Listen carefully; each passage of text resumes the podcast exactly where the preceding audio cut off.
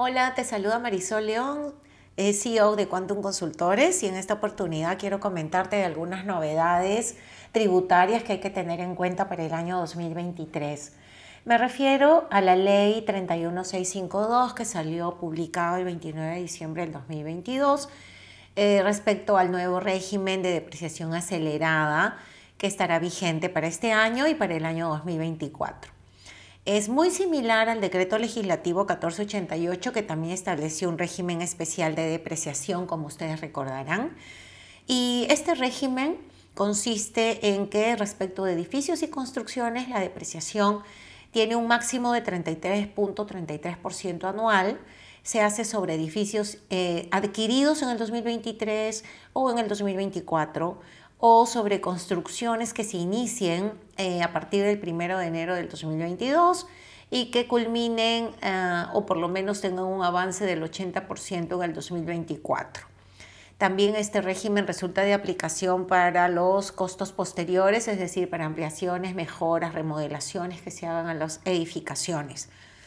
Y a los vehículos eléctricos también le aplicará esta depreciación acelerada siempre y cuando se hayan adquirido en el 2023 o en el 2024.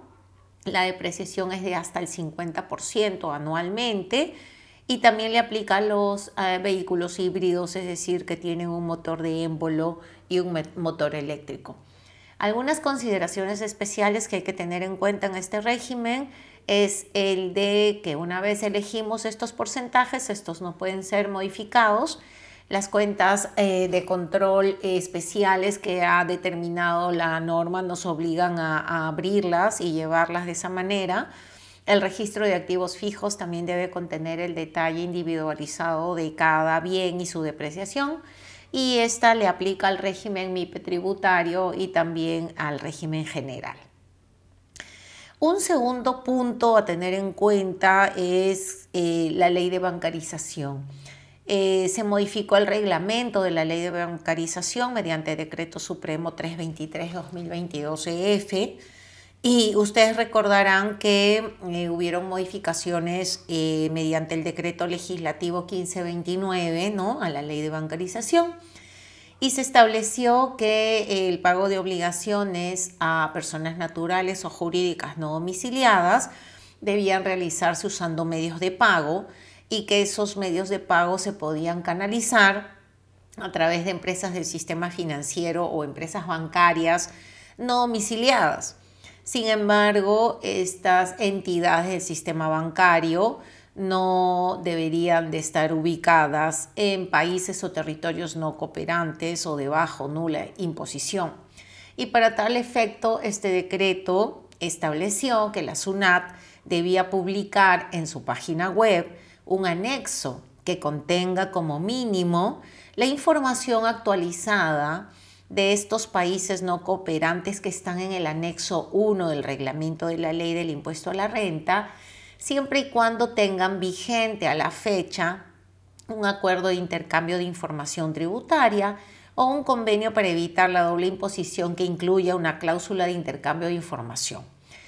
Eh, ya el 6 de febrero SUNAT ha publicado en su página web ese listado y por lo tanto para efectos de salvar nuestro gasto o el crédito fiscal del IGB debemos de recurrir a revisar el anexo 1 del reglamento de la ley de renta, así como los países que están en este listado de la página web en los que SUNAT nos está eh, confirmando si tienen un acuerdo de intercambio de información o un CDI con una cláusula de intercambio de información para así poder validar el pago realizado y considerarlo pues un medio de pago válido. Y el tercer punto que quiero comentarles es tener en cuenta a los sujetos sin capacidad operativa. ¿no? Como ustedes recordarán, se creó con el artículo 3 del decreto legislativo 1532 a los sujetos sin capacidad operativa, calificándolos como aquellos que, si bien figuran como emisores de comprobantes de pago o de documentos complementarios, no tienen pues los recursos económicos, financieros, materiales que resulten idóneos para realizar operaciones. y lo que se busca es identificar pues a los proveedores que están circulando en el mercado y que facilitan comprobantes de pago que validan o que contienen operaciones no reales u operaciones falsas. Estas entidades no tienen eh, sujetos sin capacidad operativa, se calificará si no tienen trabajadores registrados, eh, si no cuentan con activos o aún teniéndolos no resultan apropiados para el desarrollo de la actividad y no tienen capacidad financiera, por ejemplo, para afrontar grandes inversiones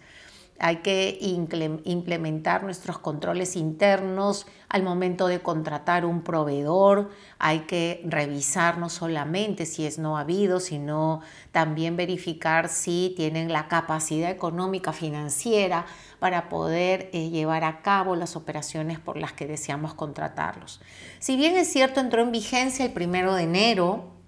lo cierto es que a la fecha no se ha publicado ni el reglamento mediante decreto supremo, ni la resolución eh, complementaria que debería de haber publicado la Administración Tributaria.